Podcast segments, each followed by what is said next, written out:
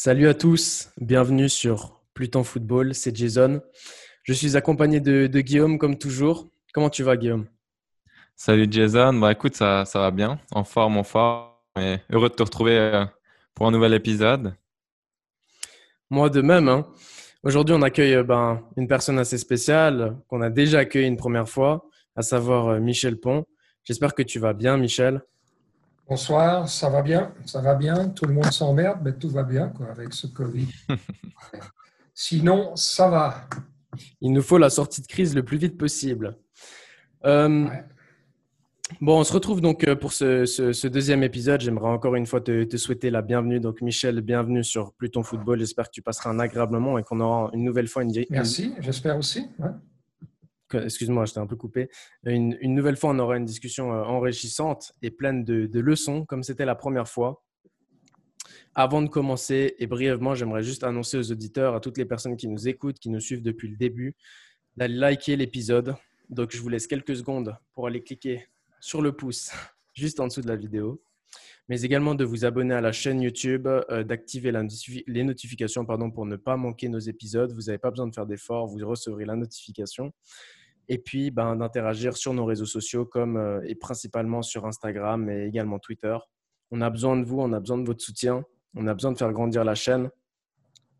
N'hésitez pas non plus à nous indiquer des invités avec qui vous voudriez euh, qu'on parle, qu'on discute à cœur ouvert, en exclusivité, mais également des thématiques à aborder pour qu'il n'y ait plus de secrets. On a besoin de votre soutien pour faire grandir la chaîne. Je perds plus un instant, une seconde, et je te laisse, Guillaume, commencer et ouvrir cette deuxième discussion.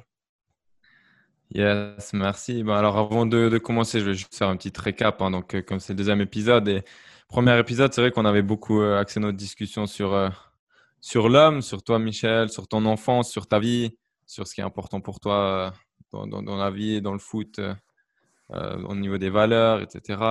Et aujourd'hui, on va vraiment essayer de plus s'axer sur, sur le terrain, sur le, ton rôle d'entraîneur assistant, le rôle, même le métier d'entraîneur en général et puis euh, quelques petites euh, autres choses aussi. Donc, je vais quand même commencer par une question euh, qui est un peu la question du, moment. On a, on a vu hier, c'est sorti, et puis c'est un peu un, c'est un tremblement de terre pour dans le monde du football. C'est la Super League qui a été annoncée. donc, cette ligue fermée qui regrouperait, va dire, uniquement les, les, gros clubs et qui serait un petit peu en concurrence avec la Champions League. Euh, bah, moi, j'aimerais déjà avoir simplement ton, ton, avis avec un petit peu de recul. Bah, c'est vrai que là, on, on, parle beaucoup sans vraiment prendre le recul sur ça, mais est-ce que toi, déjà, tu as, un premier avis à, ce sujet? Bien sûr que j'ai un avis. Je, moi, je ne comprends pas euh, comment c'est possible d'en arriver là, à un point euh, aussi extrême entre toutes les institutions.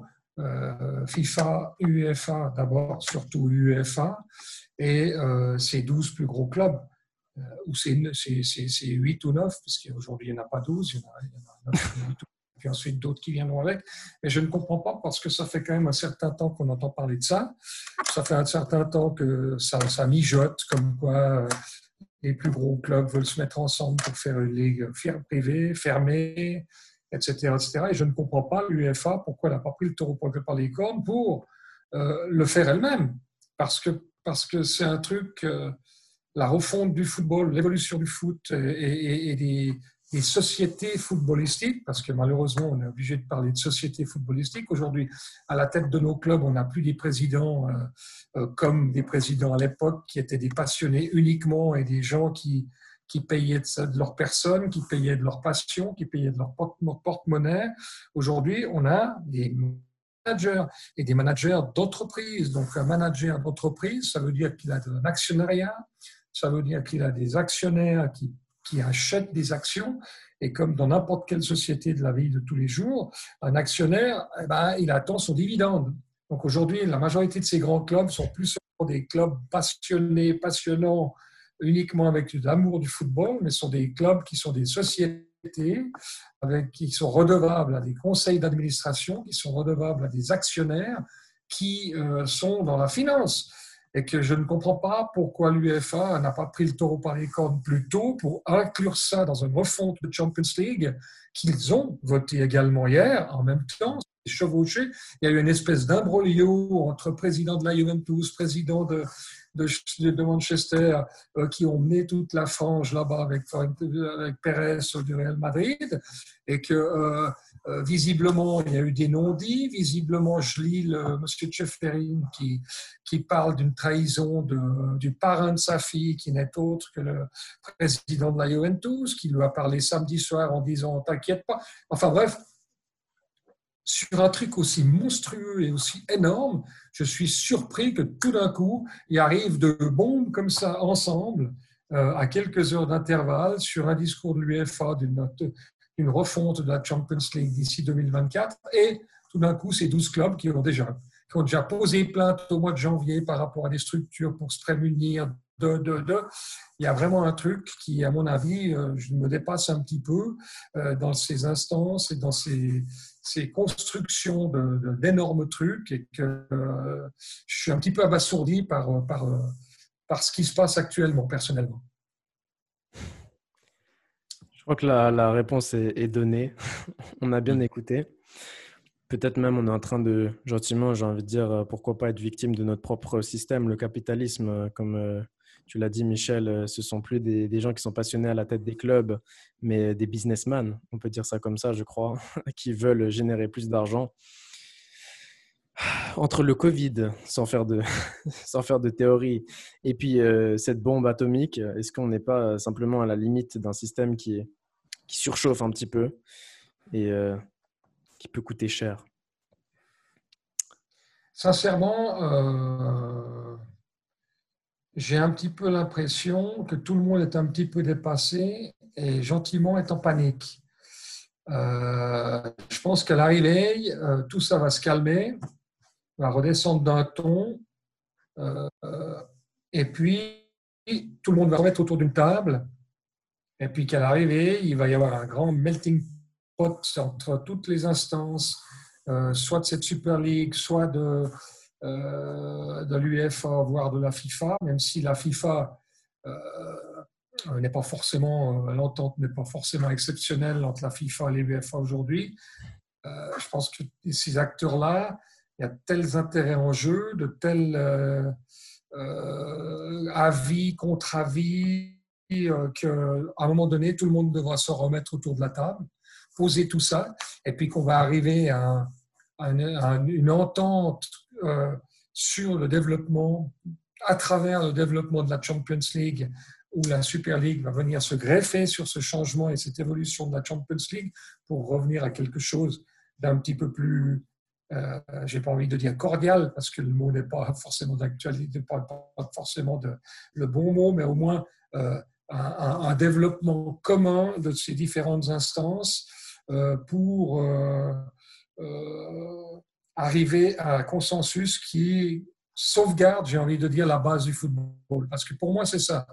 C'est qu'il s'agit de, de, de, sauvegarder les petites nations, qu'il faut sauvegarder. évidemment, on prêche pour notre paroisse avec le, le football suisse et l'association suisse de football qui fait partie des petits sur le plan européen, mais que sans, sans ça, c'est comme si aujourd'hui on supprimait euh, le championnat de toutes les ligues inférieures en Suisse.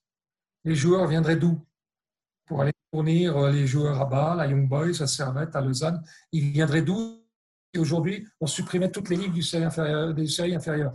Le football a toujours été une pyramide, a toujours été une pyramide qui touche le plus grand nombre d'individus dans le monde entier sur la base de la pyramide.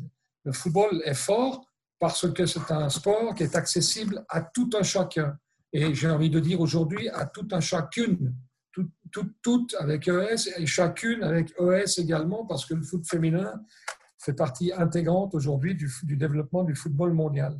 Et qu'à ce titre, euh, la popularité du football et de sa base est essentielle pour nourrir le reste du club. Donc, euh, euh, les 12 clubs et la Champions League et tout ce qui se passe au plus haut sur la tête de la pyramide de l'iceberg ne peut pas faire fi de ce qui se passe en dessous. Sinon, euh, on n'a plus de réservoir, puis, le football peut s'éteindre.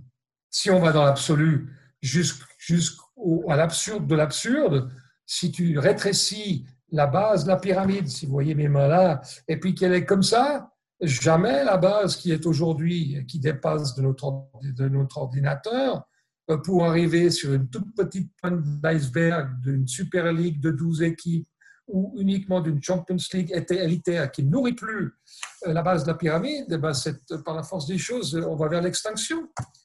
Donc, tu peux jamais oublier ce que l'essence même du football représente pour tous les peuples du monde et tous les gamins du monde. Tous les gamins du monde jouent au football avec un espoir, avec une vision, avec une ambition, avec du plaisir de gagner.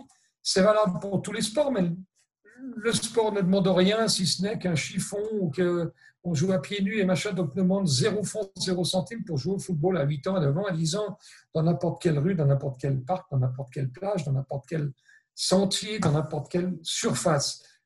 Donc voilà, à un moment donné, d'oublier ça, ben, c'est se tirer une balle dans le pied sur le moyen terme, voire le long terme, parce que le football va s'éteindre, hmm. tout simplement. Ouais, moi je suis, euh, je suis tout à fait d'accord avec toi. Et c'est vrai que même moi j'ai encore du, j'ai vraiment de la, de la peine à y croire que vraiment ça, c'est possible que ça se fasse. Et on voit déjà beaucoup de réactions de, de joueurs qui, qui, qui, ouvertement le disent qui sont contre ça. On a vu aussi des, des clubs, hein, notamment en Allemagne ou le Bayern ou Dortmund, qui ont refusé. C'est pour ça que je pense qu'il y a quand même, j'ai l'impression, plus de monde qui vont être contre que, que pour ce nouveau système. Mais je suis curieux de savoir euh, où ça va, où ça va nous amener en tout cas. Je pense qu'il y a aujourd'hui, il, y a le feu partout, mais ça va se calmer, ça va retomber, puis tout le monde va se remettre autour d'une table, rediscuter tranquillement. Ça a été une bombe, c'est une bombe, mais peut-être qu'il faut ça pour euh, peut-être faire évoluer le foot. C'est pas évoluer. Je, retiens une phrase de Pérez qui est à la, à des, un des, des meneurs, puisqu'il est président de cette Super League, autonomé, j'ai envie de dire, avec ses collègues, euh, qui dit euh, si on ne fait pas ça, le foot va mourir en 2024. Donc il y a une panique. Il y a aussi une panique financière de ces grands clubs qui ont tellement dépensé que euh, eux, ils sautent sur le magot que JP Morgan leur propose aujourd'hui, un petit peu par panique aussi. Donc, euh, j'ai envie de dire, s'il dit ça, c'est qu'il ne le dit pas gratuitement, il n'a pas envie de, je pense pas que Pérez est un gars qui oublie le football de base dans son absolu. Ça fait tellement longtemps qu'il est là, c'était tellement longtemps qu'il est euh, au Real Madrid, ça fait tellement longtemps qu'il a vu des, milliers, des dizaines, de, des dizaines et des dizaines de footballeurs qui viennent de petits clubs, qui où ils ont un centre de formation. C'est un gars qui connaît le foot de A jusqu'à Z. C'est pas un banquier qui arrive là par hasard puis qui dit tiens on va faire une super ligue et puis on va s'en foutre plein les fouilles puis on, puis on s'en fout du reste. Je suis presque sûr que Pérez n'est pas dans cet état d'esprit-là. Il n'a même pas lui-même besoin de ça. Il est multi, multimillionnaire. Il, il, a, il, a, il, a, il, a, une vision euh, certainement autre que simplement cette façade de Super League euh, euh, absolument révolutionnaire et, et, qui fout la trouille à tout le monde.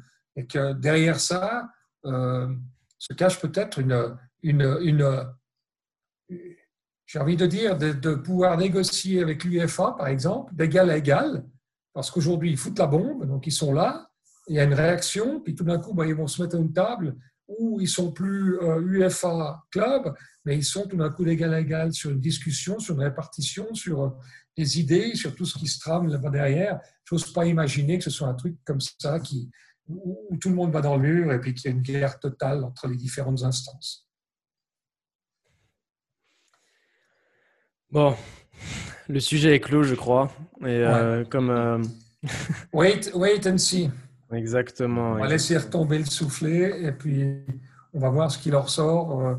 Euh, parce qu'effectivement, heureusement, il y a les hautes sphères de ces 12 clubs, puis il y a des hautes sphères aussi importantes, aussi importantes dans, les, dans le reste du monde, que ce soit PSG aujourd'hui qui a pris position également, que ce soit Dortmund, que ce soit Bayern Munich, que ce soit Boris Johnson, que ce soit des gouvernements, que ce soit Contino. Bref, il y a quand même du beau monde aussi dans, dans ceux qui vont ramener tout le monde, euh, non seulement à la raison, mais surtout autour d'une table pour sortir un projet qui satisfasse tout le monde. Exactement. Bon, alors pour, euh, pour revenir à toi et puis euh, à ce deuxième épisode qui fait suite au premier épisode que j'espère que tout le monde qui nous écoute a visionné et à ne pas manquer. On a appris énormément de choses. C'était encore un, plaisir d'avoir partagé tout ça avec toi. Aujourd'hui, plus concrètement, est-ce que tu peux nous parler de ton rôle d'entraîneur assistant? C'est vrai que sur la bouche de tout le monde, Monsieur Michel Pont, c'est l'entraîneur assistant de l'équipe suisse. Mais en fin de compte, c'est quoi être entraîneur assistant? Quelles étaient les tâches concrètes que tu devais réaliser au quotidien pendant des années et des années? Alors, euh, pour être franc et très franc, on y a été au culot, au trip et à l'instinct avec Kirby en 2001 quand on, quand on a repris ça euh, ensemble. Euh, c'est vraiment, euh, on est à 100 lieues de la Super League parce qu'on y a vraiment été à l'instinct, euh, euh, presque comme deux, deux, footballeurs de talus ou d'un entraîneur du foot de talus, où on avait nos idées, on avait nos, notre ligne, on savait ce qu'on voulait faire dans le contenu, on savait ce qu'on voulait voir dans notre équipe, on savait ce qu'on voulait imposer dans notre équipe, dans le cadre de vie de notre équipe. Euh, par rapport principalement à l'investissement des joueurs et à, leur motivation et à leur euh, attitude, j'ai envie de dire, plus que sur le côté footballeur, football pur. On n'est pas arrivé là en disant de Dieu, on va jouer 4-4-2, on va jouer 3-5-2, on va jouer ici. On n'était pas du tout dans cet esprit-là.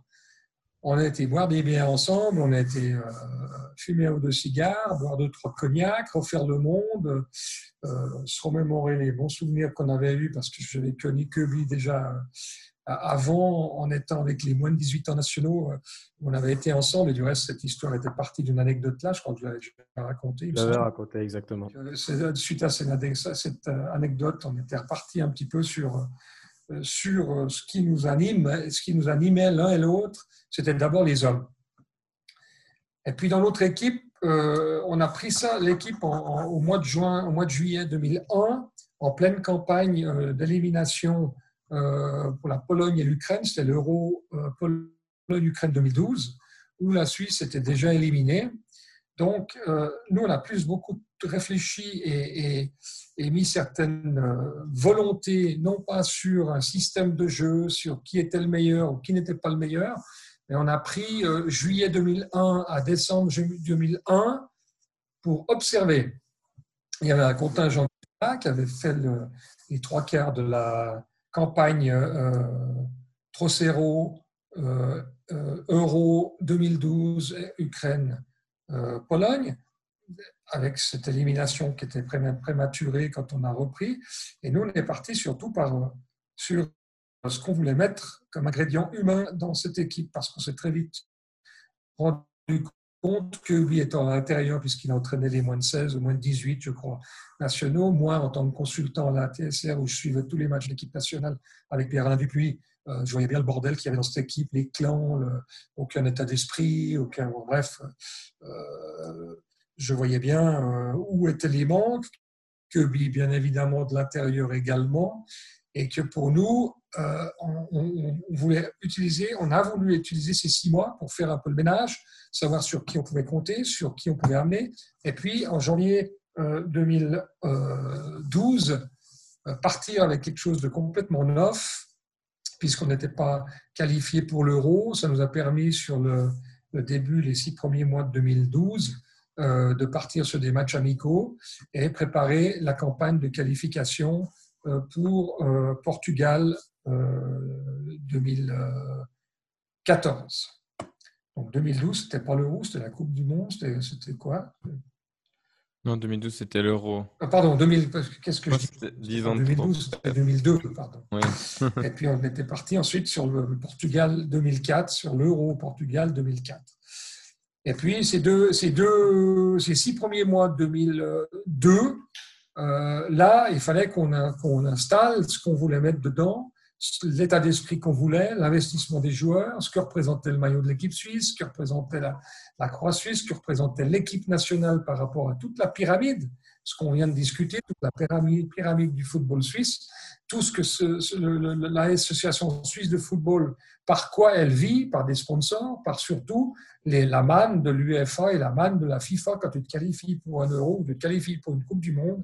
C'est une manne financière qui revient à la fédération suisse, qui, est pratiquement la seule qui permet à une fédération de, de, se nourrir et surtout de se développer avec des moyens financiers euh, euh, beaucoup plus conséquents. Donc pour nous, c'était très important de faire comprendre ça aux joueurs, de faire élargir le débat, non pas seulement sur une sélection, sur un résultat, sur une victoire, sur une défaite, mais sur un processus, euh, sur un moyen terme de mise en place qui devait apporter à l'équipe nationale un état d'esprit, et puis surtout une reconnaissance de l'extérieur avec cet état d'esprit-là euh, qui devait être euh, ramener les fans, ramener les sponsors, ramener une espèce de, grande famille suisse derrière euh, l'équipe nationale suisse de football qui, lors de ces grandes compétitions, est un vecteur de rassemblement, un vecteur d'identification, un vecteur de motivation, un vecteur d'intégration, un vecteur de, positivisme au sein de toute une nation qu'on avait vraiment envie de, développer. Et puis c'est ce qu'on a fait. Alors, on a, pas on, a, failli ne pas aller très loin, puisque c'est dur. Hein. Au début, on a dû éliminer, on a eu des, bagarres internes, on a eu des, séparations douloureuses avec Sforza, avec des joueurs, euh, deux, trois jours, des bagarres, etc. On, avait, Kirby avait, éjecté de l'équipe euh, Sforza, Rochaud et Stéphane Chapuisat à l'époque, qui était dans une espèce d'imbroglio euh, bizarre. Et puis, euh, Ancho et Chapuisat avaient été réintégrés. Parce que, voilà, toutes ces, bagarres internes qui, pourrissaient l'état d'esprit de l'équipe nationale, en tous les cas, s'ils ne le pourrissaient pas, n'étaient pas du tout adéquats pour développer un vrai environnement de performance. Et nous, c'est ce qui nous importait. Parce que choisir les joueurs, Kirby, il avait le nez, il avait l'instinct du footballeur, il savait quelle équipe il voulait, quel joueur il voulait, et puis en tant que sélectionneur, ben, tu as euh, la grande chance de pouvoir euh, euh, sélectionner les gars qui, ont envie d'adhérer au projet ou ceux qui n'ont pas envie. Ben, tu as la grande, grande chance de pouvoir dire bon, ben, si tu n'es pas d'accord, il n'y a pas de problème, on respecte complètement ton avis, mais ben, tu ne viens pas dans le projet. Donc, ce n'est pas plus compliqué que ça. Par contre, après, la vitrine, c'est que tu dois avoir des résultats. Et puis, eh ben, au début, ils se sont fait attendre. Au début, on a eu de la difficulté, il y a eu passablement de soucis. Et euh, au mois d'août 2002, dernier match amical qu'on a fait en Autriche, euh, avant le premier match contre la Slovénie, qui était le premier match de, le premier match de qualification pour le Portugal 2004, si on perdait en Autriche, Kirby avait de fortes chances de se faire virer. Et moi avec, parce que euh, c'était très chahuté, euh, ça gueulait, le Blick euh, était monté au créneau contre Kirby, etc., etc. Bon, bref, il y avait pas mal de polémiques, et puis on a été faire un super match en Autriche. Kirby est resté sur ses options, Kirby a montré une très forte force de caractère sur ses options, en assumant ses choix, en assumant ses options. Et puis, évidemment, ça c'est mon premier rôle d'entraîneur adjoint parce qu'il m'a donné un petit peu la responsabilité de la Suisse romande. Il voulait absolument un entraîneur adjoint suisse romande, euh, au-delà de l'anecdote dont on a déjà parlé, pour avoir le pendant en Suisse allemande, parce qu'on voulait vraiment, il voulait vraiment faire un, produit suisse qui appartient à toute la Suisse et que, à ce titre-là, évidemment que moi, je devais diffuser tout ce qu'on voulait faire au sein de cette équipe, au sein de la Suisse romande. C'est pour ça que mon rôle était j'ai envie de dire extrêmement important, pas seulement sur l'accompagnement euh, de tout ce que de mon, devoir technique d'entraîneur adjoint en termes d'entraînement, en termes de contenu d'entraînement, en termes de suivi des joueurs, en, termes d'observation du contingent élargi, en termes de tout ce qui, ce qui, ce qui la fonction première d'entraîneur adjoint qui est purement technique, mais c'était surtout aussi euh, tout ce qui entourait le, le le concept qu'on voulait voir et, le, projet qu'on voulait inculquer à nos joueurs, en termes de communication, en termes de, euh, de, motivation, en termes de crédibilité, en termes de discours, et qui passait par une communication autant par rapport aux joueurs que par rapport à la presse, que par rapport aux fans à l'extérieur. Donc tout ça, euh, oui, m'a tout le temps donné carte blanche pour communiquer en Suisse romande, pour vendre le projet en Suisse romande, pour le renforcer. C'est pour ça que j'ai eu un rôle, euh, j'ai envie de dire, important au-delà de mes tâches techniques, mais surtout par rapport à la vente du projet euh, en dehors de l'équipe nationale à toute la Suisse romande. Et ça, ça a été un truc que je sais faire, j'aime faire, je sais le faire, je, je, je, suis passionné par les gens, passionné par vendre les projets qu'on voulait mettre en place. Et ça, c'était vraiment de la part de Kirby une confiance absolue euh, qui, évidemment, nous a rendu euh, tellement euh, proches l'un de l'autre et, d'une compréhension totale et d'une confiance totale que ça a été magique. Moi, j'ai envie de, revenir là, justement, comme tu l'as dit. Vous êtes entraîneur, vous arrivez donc les deux, euh, et c'est même pas que dans ce cas-là, mais de manière générale. On est face à 25 joueurs, on arrive avec, euh, avec des idées, avec une philosophie qu'on a envie de transmettre et qu'on a envie justement que les joueurs adhèrent. Et comme tu disais, certains n'adhèrent pas, et ben ça ne marche pas. Mais concrètement, comment on fait pour que les joueurs en face de nous, et ben, ils adhèrent à ce que nous on veut, à ce qu'on veut, nous on veut, faire, on veut créer au travers de l'équipe, soit sur, ben, le terrain ou même en dehors, euh, sur le plan humain? Comment on fait en tant qu'entraîneur? Bon, bah, la première des choses, c'était d'expliquer ce que tu veux dans ton équipe. Une équipe, c'est une famille. Une équipe, c'est un cadre de vie. Un cadre de vie, pas seulement sur le terrain, mais surtout en dehors du terrain, euh, où il y a des règles de cadre de vie que tu dois respecter par rapport au respect que tu dois aux uns aux autres. Et, à ce titre, pour nous, c'était très important, dans ce cadre de vie, d'être le plus simple possible. Le plus simple possible, et le plus simple, c'est toujours le plus compliqué d'être le plus simple possible, c'est pas de commencer à mettre un, tableau noir avec 25 euh, règles que les joueurs doivent suivre, etc. etc. C'est que nous, au contraire, en, étant, en donnant le moins de consignes possible, hmm. le moins de consignes possible, on a donné la responsabilité de l'équipe aux joueurs. Ça, ça a été quelque chose de volontaire. Souvent, l'entraîneur, il vient et puis il impose, il met sa patte à 400%, et puis tu te retrouves sur une espèce de barrière entre ton groupe et toi, où euh, c'est plus dur de communiquer. Donc notre premier rôle, c'était de donner confiance aux joueurs. Donner confiance aux joueurs. Comment? C'est que Kubi, il a sa première théorie. J'ai encore l'image de l'équipe en face de lui. Raconte-nous.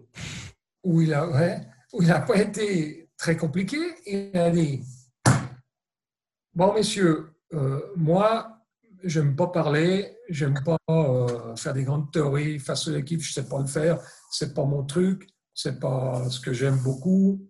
Euh, j'ai envie d'une communication dans les deux sens.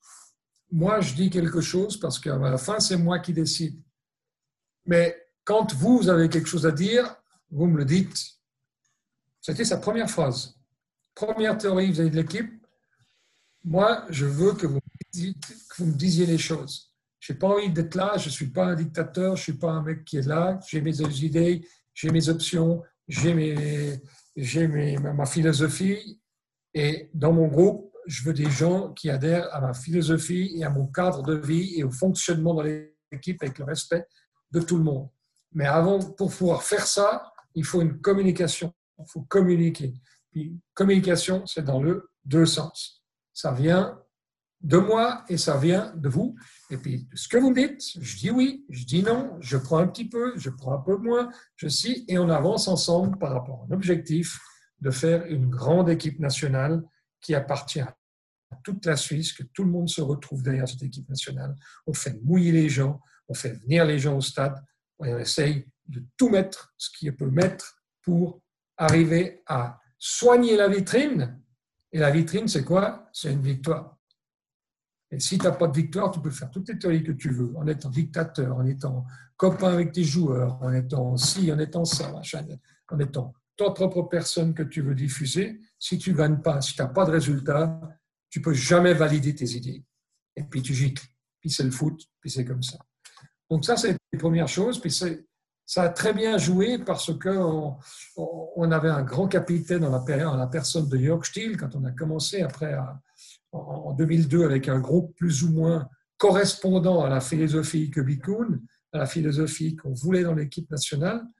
Euh, il a mis Jörg Stiel euh, comme capitaine, qui était un mec exceptionnel humainement, avec une grande aura dans le vestiaire, avec un mec qui aimait parler, qui aimait échanger, qui aimait fumer sa clope, qui aimait boire un coup, qui aimait vivre, tout simplement. Par contre, quand tu étais sur le terrain, quand il fallait aller au charbon, quand il fallait foutre la tronche et sortir dans les pieds de n'importe qui en étant téméraire, il était là. Et, et, toujours été honnête, toujours été droit, toujours été droit comme un riz. Et, voilà, puis ça s'est construit comme ça. Premier match contre la Slovénie, on gagne de 0 à balle, et, puis en faisant une super performance, euh, euh, puis pim, c'est parti, parce que c'était validé par les résultats, par les premiers résultats.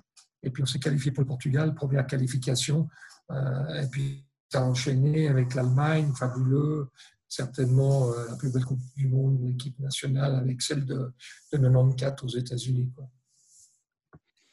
Ce qui me qui me marque en, t'écoutant, c'est vraiment euh, comment dire l'importance des valeurs que tu as énumérées, que tu ne cesses d'énumérer, je pense, depuis toujours dans ta carrière. Et on sent comment elles ont pris, euh, comment dire, elles ont pris tout leur sens en étant incarnées par les joueurs que vous avez choisis. Et voilà l'exemple que tu viens de, citer avec le capitaine. Maintenant, euh, au contraire, enfin, je pense que j'allais te demander, est-ce que c'était une expérience révélatrice aussi de la société, des êtres humains en général, quand tu, cherches certaines qualités chez l'homme ou chez une femme, voilà, mais chez, l'humain en général, c'est ça que je voulais dire. Tu te rends compte que parfois tu es, surpris en bien, tu as des belles, belles rencontres, mais parfois tu es aussi déçu. Dans les cas où tu pouvais être déçu et tu pouvais euh, voilà, avoir des, comment dire, des rencontres, des communications, des discussions assez difficiles. Ça se passait comment? Alors, en fait, j'ai presque envie, sans s'en couper, de te poser la question différemment. L'exemple que tu viens de donner avec Steele, euh, le capitaine qui incarne les valeurs que vous recherchiez, quand, tu, quand, quand je t'entends parler, on a l'impression que c'est ça. On dirait que c'est la lumière, c'est la solution en fait. C'est la solution à une équipe qui gagne, c'est la solution à un monde qui fonctionne, des gens entiers qui vivent, qui, sont, qui ne se cachent pas, qui euh, peuvent parler, qui peuvent écouter. Alors évidemment, on est tous différents, on a tous euh, un vécu différent, des personnalités, une éducation, etc. etc. Mais les gens qui, voilà, qui ne rentraient pas dans ces critères-là, dans ce que vous recherchiez, pourquoi, pourquoi est-ce qu'ils n'ont pas été convaincus en vérité? Pourquoi est-ce qu'ils ont, ils ont buté et puis ça ne s'est pas fait en fait? Il y, a, il y, a, beaucoup de paramètres, mais le, premier paramètre, ben, paramètre c'est l'ego. Ah. On, est, on est dans un monde de, d'égoïsme exacerbé dans le foot de haute compétition, comme dans toute, toute euh, euh, que ce soit une profession, que ce soit un sport, que ce soit n'importe quoi, quand tu es tout en haut, pour être tout en haut, tu dois avoir un ego, tu dois avoir une personnalité au-dessus de la moyenne. Euh, le rôle d'un entraîneur, euh, ben, c'est d'entraîner, et ce n'est pas d'entraîner seulement sur le terrain. Euh, aujourd'hui, on parle de manager, on parle de manager d'entreprise pour les dirigeants de football, on parle de manager pour les entraîneurs de football. On ne parle plus d'entraîneur, on parle de manager. Et manager, ça veut manager. Manager, ça veut dire entraîner. Mais entraîner dans son aspect large, euh, euh, gérer, ça veut dire gérer. Et aujourd'hui, les managers gèrent plein de paramètres. Les joueurs, les, le staff énorme maintenant dans tous les clubs. Il y a, des staffs d'une vingtaine de personnes. Gérer euh, euh, son, ses dirigeants, gérer les sponsors, gérer les agents de joueurs, gérer la presse. Il faut tout gérer. Tu manages. Et à notre petit niveau de l'époque, en 2002, 2003, on était manager sans le savoir parce qu'on était entraîneur, pas seulement sur le terrain, on, on était entraîneur d'hommes. On était entraîneur d'hommes. Et pour nous, entraîner les hommes à une croyance, entraîner des hommes à à une croyance d'un projet, à une croyance d'une décision, à une croyance d'un comportement, une croyance de. C'était de rechercher chez les joueurs qu'on avait en face de nous une prise de conscience de l'importance qu'ils avaient. Aujourd'hui, si tu veux avoir... Les joueurs, ils parlent tout le temps de respect. Ah, il m'a manqué de respect. Ah, le respect. C'est quoi le respect? Le respect de l'autre, c'est d'essayer de lui faire comprendre l'importance qu'il a dans le projet. Et pour nous, c'était tout le temps ça. on n'a pas de favoritisme, on, a des, affinités différentes avec des êtres humains. Mais une fois, qu'il y a des affinités, quand tu dois prendre des décisions de l'équipe qui gagne, l'équipe qui gagne, ce n'est pas par rapport à une affinité, c'est par rapport à une compétence de mise en valeur ensemble, autant footballistique qu'humaine que de, gestion de, de, l'être humain qui va être sur le terrain pour sacrifier pour l'autre, pour faire l'effort pour l'autre, pour donner plus que, que l'individu lui-même, mais pour donner son individu au groupe et au projet. Et aujourd'hui, il y a des joueurs qui n'arrivent pas à comprendre ça. Même, euh, même au plus petit niveau, les plus grands, ils le comprennent petit à petit. Et puis les grands managers et les grands entraîneurs aujourd'hui, tu vois bien que c'est des gars qui arrivent à, à, à, à se, se, mettre dans la poche les remplaçants. C'est plus les 11 premiers qui sont importants. C'est les 11 suivants qui sont sur la touche. Et puis les grands managers, à Mourinho, on fait l'expérience aujourd'hui, c'est un gars qui est tout le temps conflictuel avec ses joueurs. Aujourd'hui, il se fait virer pour la troisième fois de suite de ses trois derniers clubs parce qu'il n'a pas encore intégré le fait que le banc est plus important que les 11 joueurs qui commencent. Alors Kubi, il a tout de suite compris ça et me l'a fait comprendre à moi en premier. On s'en fout des 11 qui commencent. Les 11 qui commencent, ils vont, galoper parce qu'on leur a fait comprendre qu'ils doivent galoper. Ce qui, est important, c'est que ceux qui sont, les 11 qui sont, euh, euh, ou les 12, parce qu'on est 23 tout le temps, euh, qui sont à côté, c'est qu'ils comprennent l'importance dans le projet. Et comment ils vont aider les 11 premiers à être encore meilleurs. Et si je dois citer un cas qui a compris très fortement et qui a un ego qui a un très fort ego, et j'ai envie de dire, au-delà de l'ego, c'est pas tellement de l'ego, mais une très forte personnalité, parce que c'est un gars qui sait exactement ce qu'il veut, qui veut, qui sait exactement ses options, etc. C'est Célestini, qui aujourd'hui est en train de devenir un grand entraîneur. Il s'est fait virer là, il fait virer là, mais toujours en tenant sa ligne, en ayant ses idéaux. Ce gars-là, il était en concurrence avec Fogel tout le temps, qui était le capitaine ensuite, après Stiel, de l'équipe, numéro 6, puis Célestini était le même numéro 6 avec les mêmes qualités. Il pouvait très bien faire ce que Fogel faisait. Par contre, il a fallu choisir. Comme Fogel était capitaine, puis Kirby a choisi Fogel comme numéro 1, Célestini était numéro 2. Donc, notre, notre rôle était d'être honnête et, avec lui, de lui dire voilà, dans la, dans la construction du projet, du projet, pas de l'équipe d'un match à l'autre, du projet global, tu es aussi important que Fogel. Parce que Fogel, il ne va pas pouvoir faire les 22 matchs, il ne va pas pouvoir faire tout à ce même niveau. Il va être suspendu, il va être blessé, il va être ci, il va être ça. Toi, en tant que numéro 2, tu vas être aussi important que lui que le jour où tu vas le remplacer. Et c'était un truc exceptionnel dans la, dans, la, construction parce que quand on était en Irlande du Nord, jouer la qualification et puis qu'il rentre 20 minutes avant la fin, puis que c'est lui qui marque, le 2, le 2 à 1 d'une victoire inespérée contre un grand Europe à l'époque. Euh, L'Irlande était un grand, ils, étaient, ils, étaient, forts, il y, avait, il y avait 50 000 personnes dans le, dans le stade, des, fous furieux, des mecs qui étaient, qui étaient au taquet, qui, étaient, qui allaient se bagarrer sur tous les ballons.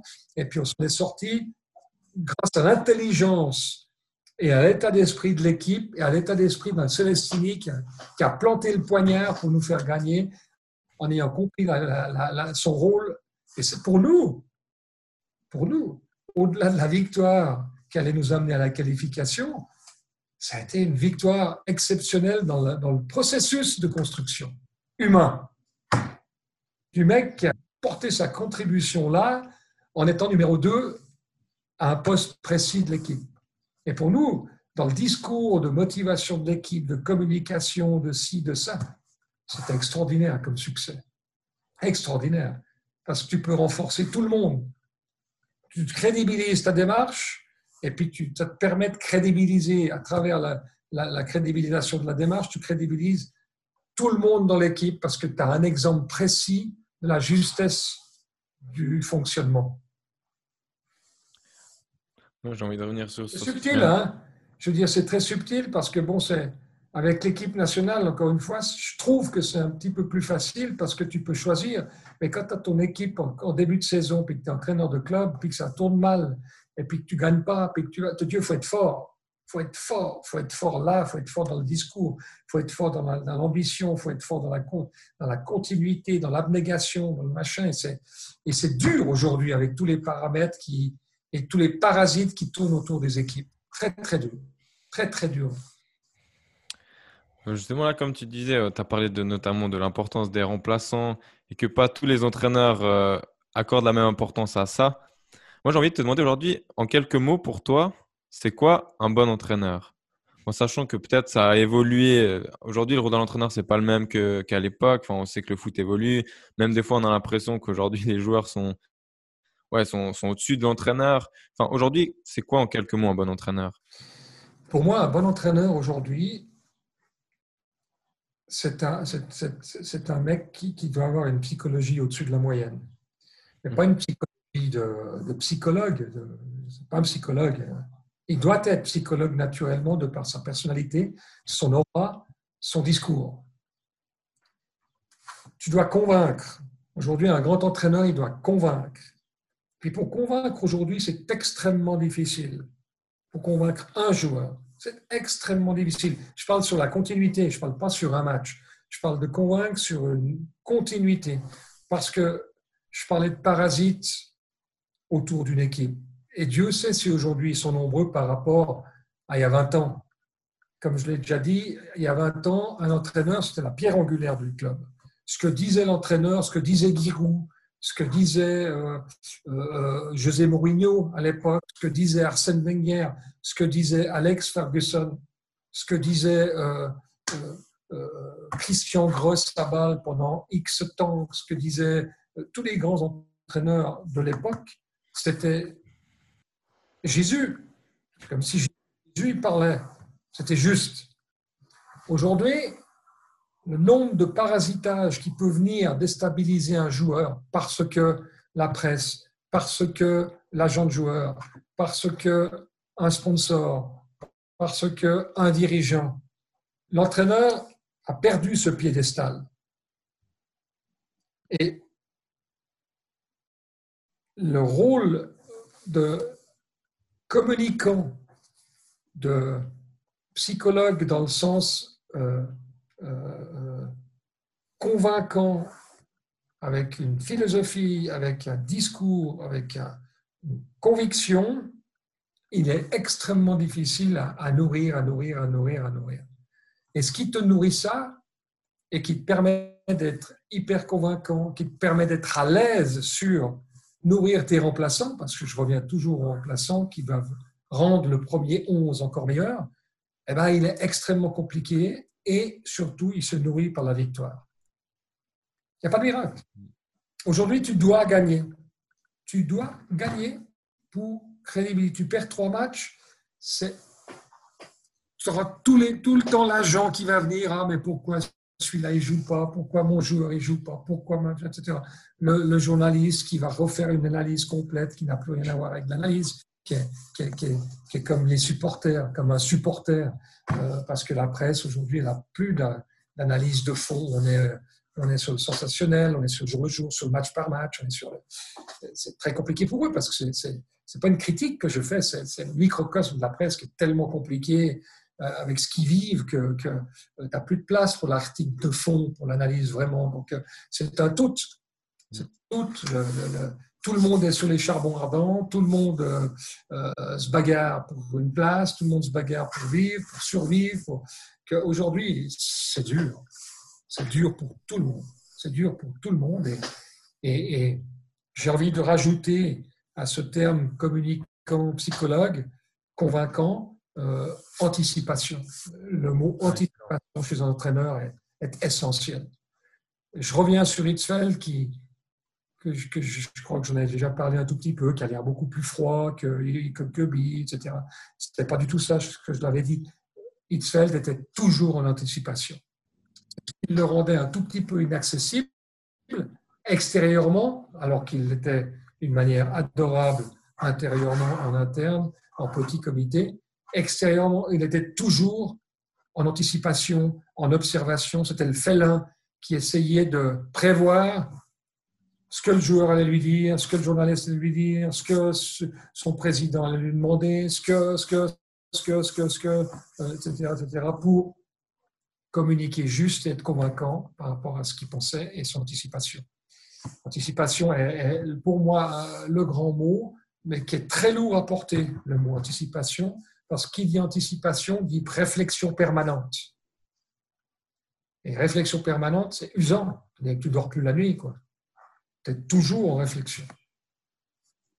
Hmm, il y en a des leçons, il y en a des leçons à pleuvoir avec tout ce que tu viens de dire. Oui, et, ce, que je, ce que je dis là, malheureusement, j'ai envie de dire, est valable dans la, la vie de tous les jours. Aujourd'hui, vous êtes jeune, vous vous faites chier, on est en train de vous bouffer une génération avec ce putain de Covid, parce qu'on prend, pour moi, des décisions beaucoup trop extrêmes et pas cohérentes par rapport à toute une frange de, votre jeunesse qui, qui, qui, risquait de payer nos conneries d'aujourd'hui.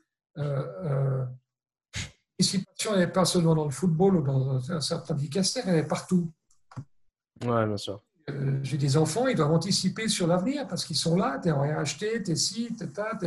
Euh, les RHT, c'est joli, mais elles vont s'arrêter un jour, les RHT. Qu'est-ce qui va se passer après les RHT Qu'est-ce que ces entreprises vont faire? Qu'est-ce que, comment, comment les bistrots vont s'en sortir quand il va falloir rembourser le pré-Covid, quand euh, les clients ne seront pas là, quand la classe moyenne sera encore plus le couteau sous la gorge Quels impôts vont rentrer ça va être très, très, très compliqué. On n'a pas encore vécu la crise économique et surtout la crise psychologique. Et, ça, ça me fait très peur.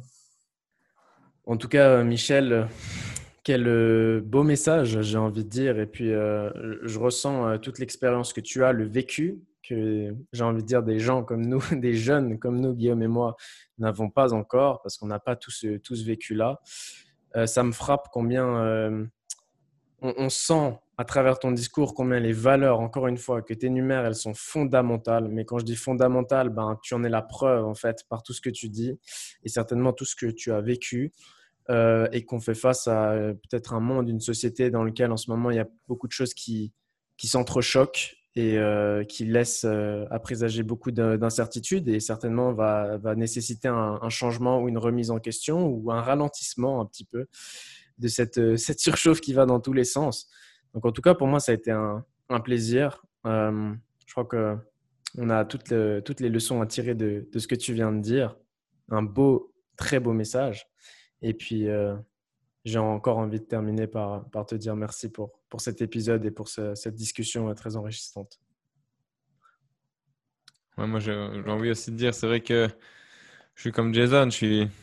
on n'a on a, on pas envie que ça s'arrête, qu'on a ce genre de discussion, on apprend, on apprend tellement et on, échangeait tout à l'heure, c'est vrai qu'on qu'on discute, ça a un lien avec le foot, mais on peut même voir au-delà du foot, quand on parle de l'humain, des valeurs et tout ça, c'est vrai que c'est quelque chose qu'on retrouve partout dans, la vie de, chacun. Donc je pense et j'espère que ça inspire euh, ceux qui nous ont écoutés et puis euh, c'est peut-être euh, qu'on n'a on jamais jamais assez parlé avec avec Michel, donc peut-être y aura un autre épisode et puis on continuera encore ces discussions enrichissantes et inspirantes. Alors Michel Merci beaucoup et puis euh, à bientôt.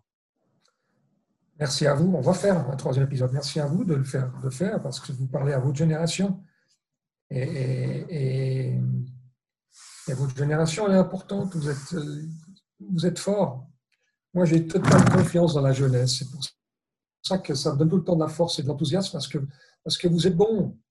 Vous êtes bon, il faut croire en vous, faut, faut, faut, faut, puiser, faut, faut créer, faut, il faut donner, il faut donner, il faut donner et communiquer entre vous, communiquer, filez-vous la pêche entre vous. à la place de penser toujours à marcher sur la gueule de l'autre, il faut vraiment, vraiment faire l'inverse, mais vraiment l'inverse. quoi. En tout cas, peut-être je voulais terminer avec une dernière petite chose qui, qui me vient à l'esprit à l'instant. Euh, en, écoutant tout ce que tu as dit jusqu'à bah, aujourd'hui dans cet épisode, c'est que en fait quelque chose qui m'a, c'est un grand mot, mais enfin c'est la vérité, mais c'est pourquoi en fait j'aime tant le football depuis que je suis gamin, c'est que je me suis rendu compte avec les années combien en fait je pense que le football c'est un reflet, comme tu l'as dit, un reflet de la société dans laquelle on vit, un miroir, et que le football c'est euh, une plateforme à travers laquelle on peut tirer d'immenses leçons, certainement les leçons d'une vie qu'on peut appliquer ensuite en société, en famille, avec ses amis et dans plein d'autres domaines. Et ça, c'est quelque chose qui m'a toujours frappé depuis le plus jeune âge. C'est une question que j'ai déjà demandé à, deux, invités qu'on a eu, euh, auparavant. Je, ne me souviens plus exactement de qu'est-ce qu'on peut apprendre du football et appliquer en société. Je crois que tu nous as donné des réponses. Et euh, encore une fois, je crois que ton discours a été une validation de, cette réflexion-là.